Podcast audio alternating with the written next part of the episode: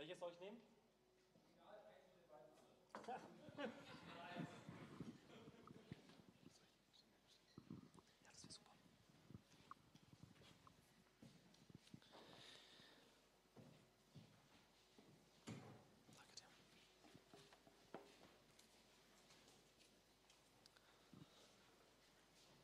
Ja, einen schönen guten Abend, äh, ihr Lieben. Schön, dass ich mal wieder bei euch sein darf.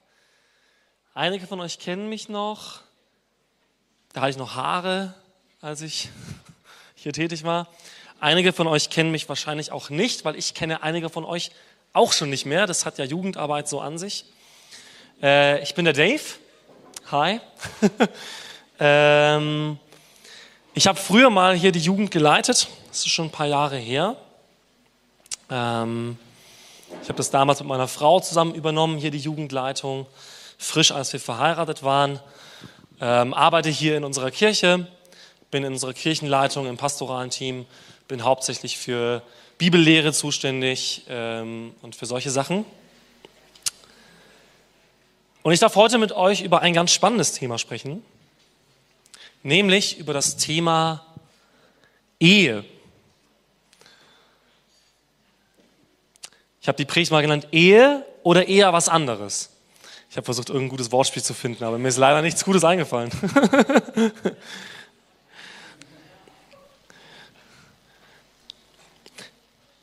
ich möchte euch heute ein bisschen mit hineinnehmen, was die Bibel über das Thema Ehe sagt.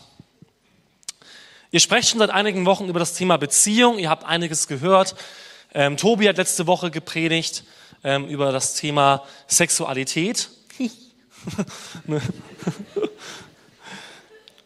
und ich möchte daran anknüpfen, auch an das, was ihr schon gehört habt, und möchte aber mit einer Bibelstelle starten, und zwar Markus 10, die Verse 6 bis 8. Am Anfang der Schöpfung aber hat Gott sie als Mann und Frau erschaffen. Darum wird ein Mann seinen Vater und seine Mutter verlassen und seiner Frau anhängen. Und die zwei werden ein Fleisch sein. So sind sie nicht mehr zwei, sondern ein Fleisch. An dieser Stelle spricht Jesus über Ehe. Jetzt ist Ehe natürlich etwas, was die meisten von euch noch nicht so betrifft. Wer ist denn verheiratet von euch? Ja? Habe ich mal ein paar? nice. Ähm, wer ist denn verlobt von euch? Darf ich das mal? Ist jemand verlobt gerade zur Zeit hier? Ja? Wer von euch hat einen Crush? Nein, das.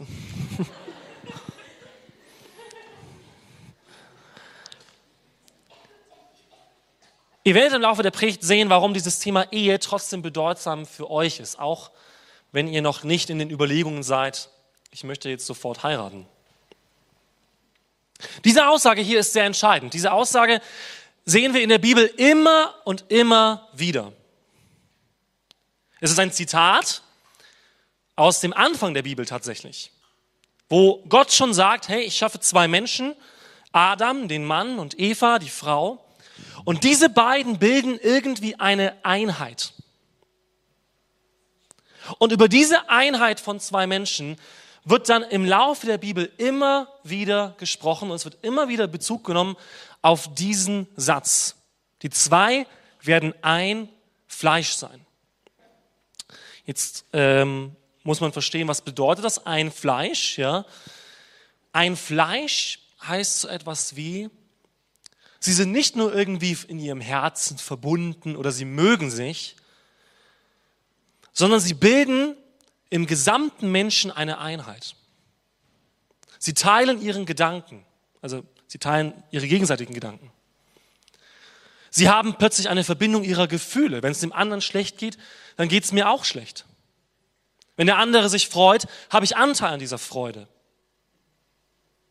Man bildet eine Lebensgemeinschaft. Man teilt sich vielleicht auch finanzielle Dinge. Man teilt sich ein Haus. Man teilt sich, so wie es hier auch steht, einen gemeinsamen Lebensalltag. Plötzlich zieht man zusammen, wohnt gemeinsam.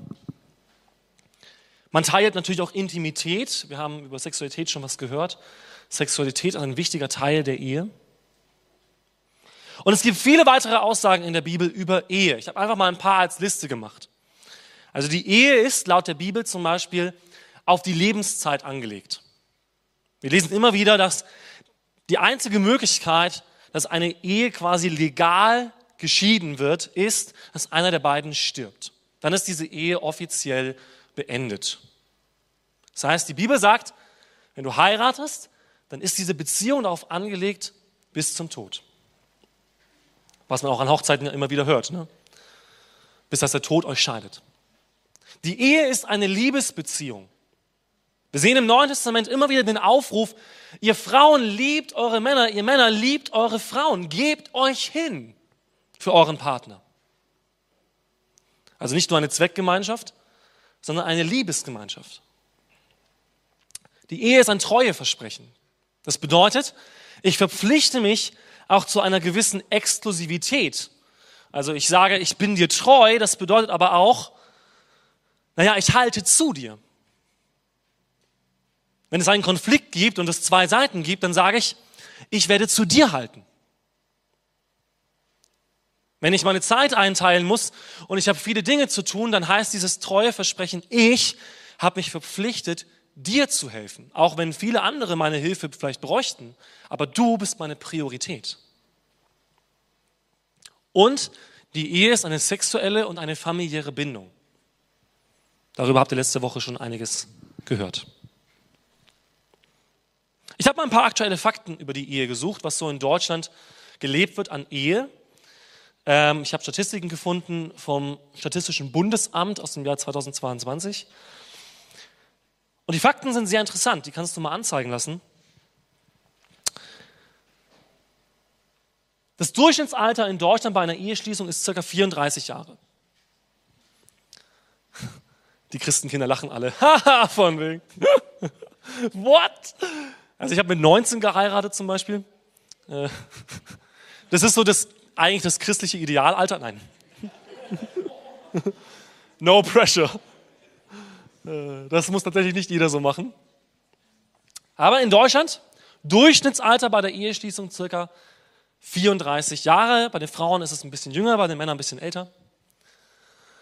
Die Scheidungsquote ist ungefähr 35 Prozent. Das bedeutet, wenn 100 Eheschließungen im Jahr wären, das sind viel mehr, dann würden 100 Ehen geschlossen und im selben Jahr 35 Ehen geschieden. Das ist schon eine beachtliche Zahl, finde ich. Ich weiß nicht, wie das bei dir ist. Ähm, ich will auch jetzt keine Umfrage oder Handhebe oder sowas machen. Aber vielleicht sind einige hier, die tatsächlich geschiedene Eltern haben. Und ich erlebe, dass gerade in eurer Generation das zunimmt. Ähm, wenn ich in Schulen hineingucke, gibt es fast keine Schulklassen mehr, ähm, in denen kein Scheidungskind sitzt, wo die Eltern getrennt sind.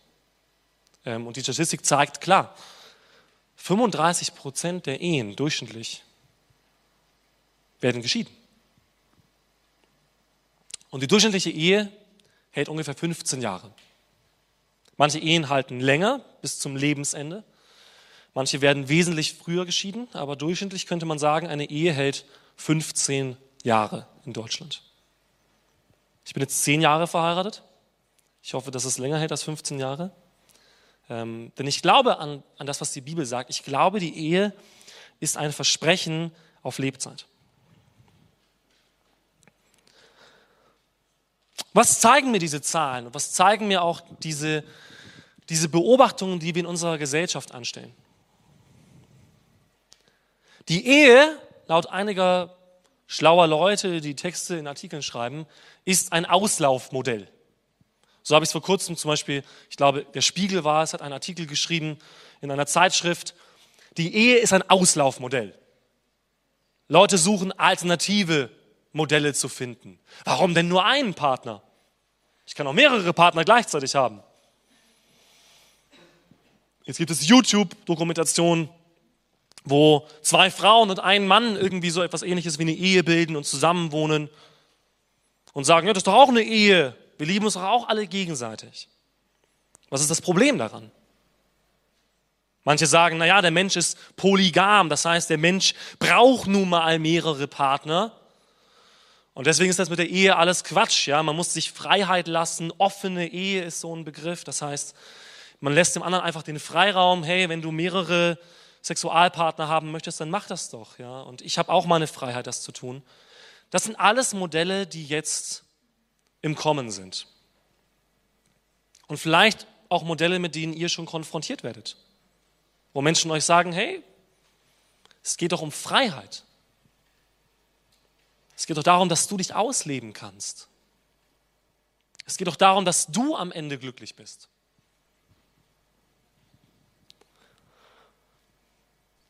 Ich möchte euch heute Abend ein bisschen als Generation auch challengen. Denn ich kann euch eines sagen, diese Denkweise, Hauptsache du bist glücklich und du musst die größtmögliche Freiheit finden, ist zwar etwas, was eure Generation normal findet, aber die davor nicht. Es ist etwas, was heutzutage als ganz natürlich präsentiert wird. Ihr müsst euch vorstellen, heute kann ja jeder seine Meinung im Internet mit zwei Klicks kundtun und jeder auf der ganzen Welt kann das sehen. Das ist ein neues Phänomen, das gab es ganz lange natürlich nicht. Es gab nur bestimmte privilegierte Leute, die in der Öffentlichkeit sprechen konnten und alle anderen mussten zuhören oder Leserbriefe schreiben ja, und hoffen, dass die dann irgendwie gedruckt werden oder sowas. Heute geht es ganz stark um diese Freiheit. Jeder soll die größtmögliche Freiheit besitzen. Und Freiheit ist etwas Gutes. Ich bin nicht gegen Freiheit. Es gab Generationen, in denen wurde genau das Gegenteil gelebt. Enge, strenge, absolutes Befolgen von Regeln. Und ich glaube, dass es zwei Extreme gibt, die ungesund sind. Ich glaube aber, dass eure Generation, das sage ich nicht, um euch irgendwie zu beleidigen oder als dumm darzustellen, ich sage nur das, um euch zu warnen. Eure Generation ist in Gefahr, in das eine Extremum zu laufen. Und eine Freiheit kann gesund sein, aber sie kann eine Grenze überschreiten, wo sie zerstörerisch wird. Es gibt einen Begriff in der Sozialforschung, der heißt FOMO. Fear of Missing Out. Das heißt, die Angst, etwas zu verpassen. Dieser Begriff FOMO ist sehr bezeichnend für junge Leute in eurer Zeit. Zu meiner Generation war das auch schon ein Begriff, der kam da gerade so. Und vielleicht kannst du dich mit diesem Begriff identifizieren. Die Angst, etwas zu verpassen. Die Angst, dass meine Lebensjahre irgendwie vorbeistreichen und ich habe nicht alles probiert. Ich habe nicht das Größtmögliche irgendwie rausgeholt. Es ist gut, viel zu probieren. Es ist gut, sich, sich selbst als Person zu entdecken.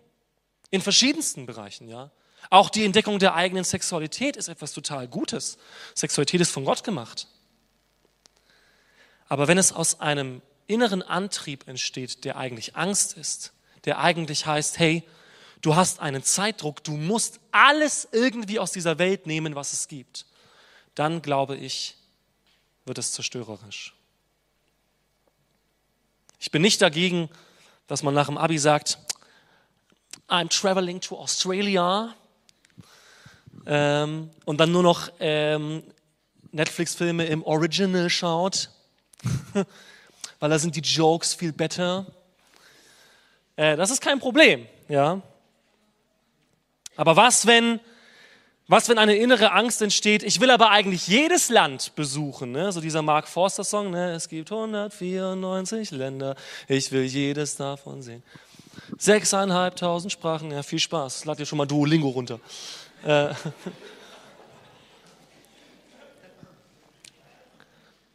Das ist ein, ein FOMO-Song, versteht ihr?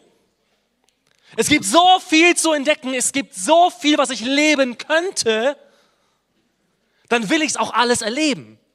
Es gibt so viele tolle und hübsche Menschen. Ich kann doch mal mit jedem von denen irgendwie zusammen sein und probieren, hm, was gefällt mir denn am besten?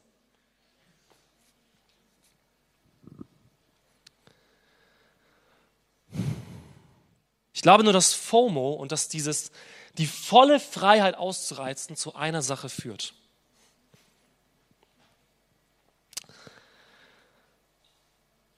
Es sind zwei Dinge. Das erste ist innere Leere. Ich kann dir eines sagen, der Mensch wird nie satt. Der Mensch ist nie satt. Das kennt ihr selber. Kauft euch das neueste Telefon, das es gibt, und nach vier Wochen ist es uninteressant. Beim ersten Kauf stößt der Körper Endorphine aus, Dopamine. Ja, total, wow, Glücksgefühle. Nach zwei Wochen ist das Ding quasi, es gehört zu dir quasi. Ja. Es ist uninteressant. Es hat seinen Reiz verloren. Genauso ist es beim Thema Beziehung auch.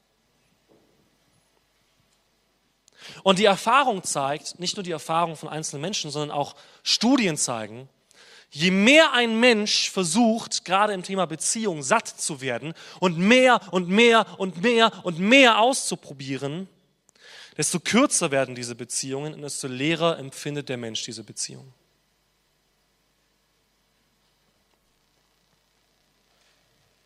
Das ist der erste Punkt. Es macht leer. FOMO macht leer. Und das zweite ist, FOMO ist oberflächlich. Ich lerne zum Beispiel viele Fremdsprachen. Das ist so eines meiner Hobbys. Ähm, und ich würde gerne alle 6.500 Sprachen sprechen. Ich weiß aber, dass das nicht gehen wird. Und ich muss eine Balance finden zwischen, ich lerne viele Sprachen und irgendwann merke ich aber, aber ich kann dann auch keine von diesen Sprachen so richtig. Also ich kann auf Türkisch meinen Döner bestellen, aber ich könnte jetzt nicht auf Türkisch mit jemandem mich über Jesus unterhalten zum Beispiel. Genauso in den anderen Sprachen ist. Und es gibt dann Sprachen, in denen ich mich spezialisiere. Das heißt, ich sage dann, ich lerne jetzt nur noch für ein halbes Jahr lang Spanisch zum Beispiel. Und in dieser Zeit kann ich die anderen Sprachen nicht lernen. In dieser Zeit komme ich bei den anderen Sprachen nicht weiter. Aber in dieser einen Sprache erfahre ich plötzlich, dass ich vorher gar nichts wusste und eine neue Ebene erreiche und plötzlich anfange zu verstehen. Genauso ist es in anderen Dingen auch, in Hobbys, in Dingen, die man studiert. Und FOMO, dieses ich muss irgendwie alles kriegen, ich muss irgendwie alles, alle Erfahrungen machen, führt dazu, dass letztendlich jede einzelne Erfahrung oberflächlich bleibt.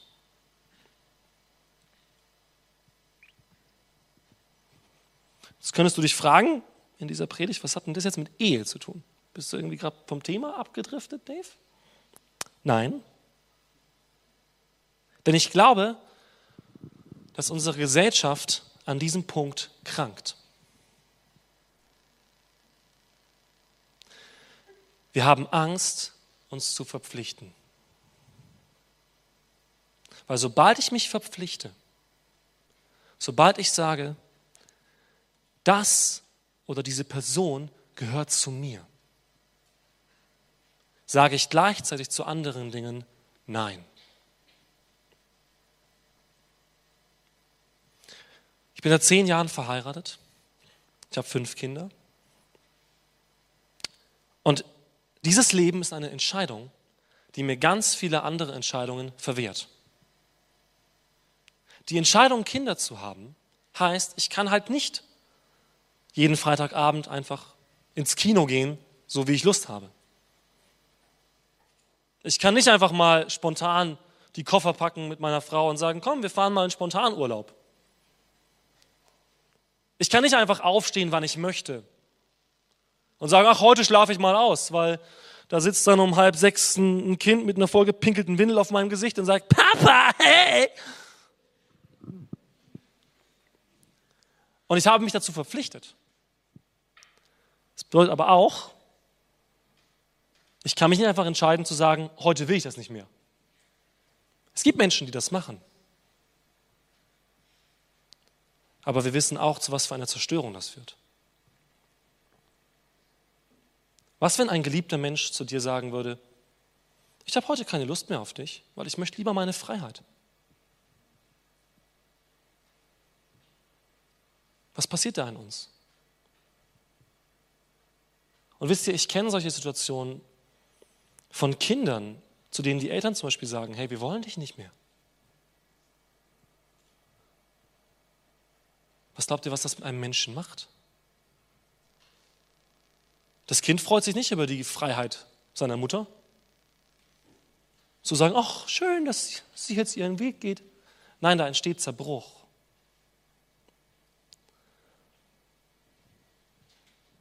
Echte Tiefe entsteht nur durch Hingabe. Das ist meine Botschaft für dich heute. Echte Tiefe entsteht nur durch Hingabe. Und du bist vielleicht noch nicht im Alter, wo du sagst, ich will jetzt heiraten. Aber du bist in einem Alter, wo du Entscheidungen für dein Leben treffen kannst. Wem oder was gibst du dich hin? Und je früher ihr es lernt, Entscheidungen zu treffen, die euch was kosten, Entscheidungen zu treffen, in denen euch FOMO herausfordert, wo ihr merkt, oh wow, ich treffe jetzt eine Entscheidung und ich verpasse andere Dinge. Je schneller ihr lernt, mit solchen Entscheidungen klarzukommen, desto tiefer werden auch später die Entscheidungen eurer Beziehung sein.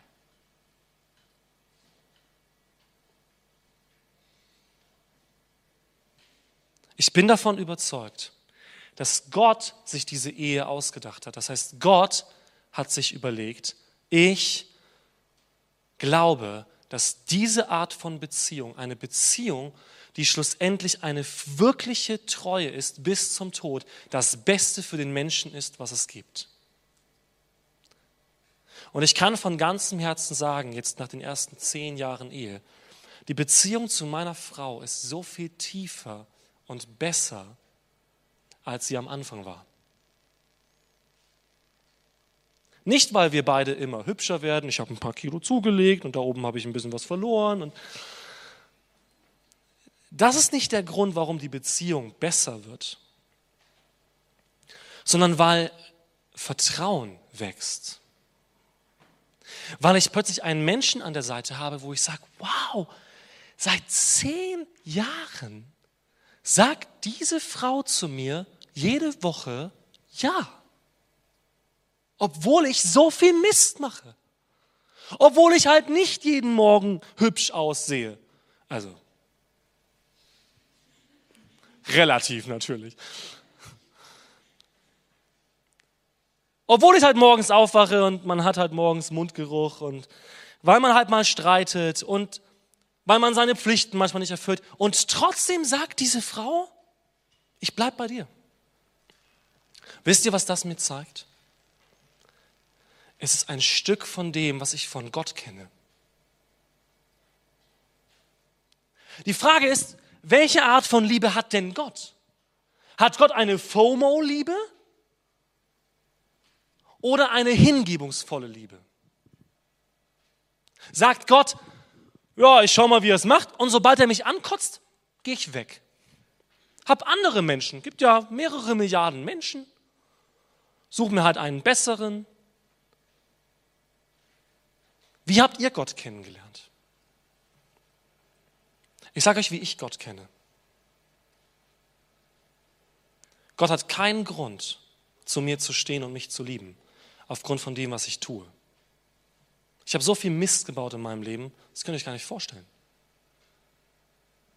Und dennoch sehe ich und erlebe ich und spüre ich, dass Gott sagt, ich liebe dich. Ich halte zu dir. Ich helfe dir. Und ich glaube, es wäre so schrecklich, ein Leben zu führen, in dem ich Angst hätte? Bin ich noch gut genug für Gott? Bin ich auch besser als die anderen Menschen um mich herum, die Gott theoretisch an meiner Stelle sich aussuchen könnte? Bin ich ein High Performer, wie man heute irgendwie sagt, ne? Und dann bin ich geliebt von Gott. Das wäre ein schreckliches Leben. Das wäre ein ganz schreckliches Leben. Denn diesen Standard kann ich nicht halten. Ich kann ihn vielleicht einen Tag mal halten. Ich kann mal den, den Anschein erwecken, dass bei mir alles super ist. Aber ein ganzes Leben hindurch. Irgendwann versage ich. Bleibt dann noch die Liebe oder nicht? Bleibt dann da noch jemand, der sagt, ich stehe zu dir, ich bin dir gegenüber treu? Das Neue Testament sagt, auch wenn wir untreu sind, bleibt Gott treu. Wow, oder?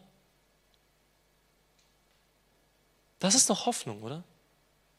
Das ist doch eine Hoffnung, die ein Leben lang durchträgt. Hey, egal was ich mache, ich darf zurückkommen zu der Liebe Gottes. Und die Bibel sagt, die Ehe ist genau ein Abbild von dieser Liebe. In Epheser 5 könnt ihr das nachlesen. Die Ehe ist ein Abbild von genau dieser Liebe. Eine Liebe, die sich selbst aufgibt. Die nicht das eigene sucht und ja, solange mein Partner attraktiv genug ist und so, sondern eine Liebe, die sagt, mein Blick ist auf dich gerichtet. Ich schaue weg von mir, ich schaue auf den anderen. Und ich verspreche dir, ich halte zu dir. Ich glaube, das ist das Schöne an der Ehe. Und das ist das Schöne an einem Mindsetting oder an einer Lebensweise, die ihr erlernen könnt. Nämlich zu sagen, wenn ich mich etwas verpflichte, wenn ich an etwas dranbleibe, wenn ich treu bleibe, dann entfaltet sich erst die Schönheit dieser Sache dann erfahre ich erst, was für ein tiefer Schatz da drin steckt. Und ich würde mir für euch wünschen, dass ihr diesen Schatz erlebt. Die Ehe ist kein Muss, das möchte ich auch ganz klar sagen. Die Bibel sagt nicht, die Menschen, die verheiratet sind, sind besser als die Singles. Überhaupt nicht. Paulus sagt eher das Gegenteil. Paulus sagt eher, wenn du kannst, bleib alleine, dann bist du letztendlich effektiver, um zum Beispiel Freiheit zu haben, um mit Jesus deinen Weg zu gehen. Er sieht natürlich diese Realität. Er sagt, easier ist unverheiratet. Das heißt, hier gibt es keine Wertung. Aber ich glaube, viele von euch werden heiraten. Ich glaube, viele von euch werden einen Partner finden oder haben vielleicht auch schon einen, einen Freund oder eine Freundin. Mache dir jetzt bewusst, welche Art von Liebe du leben möchtest. Lerne diese Liebe kennen, die von Gott kommt. Und ich glaube, je mehr du diese Liebe Gottes kennenlernst, desto mehr wirst du verstehen, dass das, was die Gesellschaft sagt, im ersten Moment irgendwie schön klingt, weil es nach Freiheit klingt und nach viel Spaß.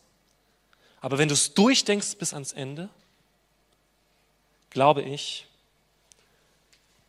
hat das hier mehr Bestand. Das hier hält. Jesus sagt, Himmel und Erde werden vergehen. Meine Worte werden nicht vergehen. Epheser 5, 31 bis 33. Das ist die letzte Bibelstelle für heute. Deshalb wird ein Mann seinen Vater und seine Mutter verlassen und seiner Frau anhängen und die zwei werden ein Fleisch sein. Dieses Geheimnis ist groß. Ich aber deute es auf Christus und auf die Gemeinde. Doch auch ihr, jeder von euch liebe seine Frau so wie sich selbst, die Frau aber erweise dem Mann Ehrfurcht. Warum bringt er Christus hier ins Spiel? Weil er im Prinzip zeigt, dass die Ehe ein Abbild ist auf das, was Jesus getan hat. Einige von euch haben die Geschichte mit Jesus vielleicht schon gehört, vielleicht schon hunderte Male. Einige von euch vielleicht noch nicht so ganz oder verstehen noch nicht so ganz, was das bedeutet. Und ich werde heute nicht die ganze Geschichte erzählen, weil meine Zeit ist bald abgelaufen.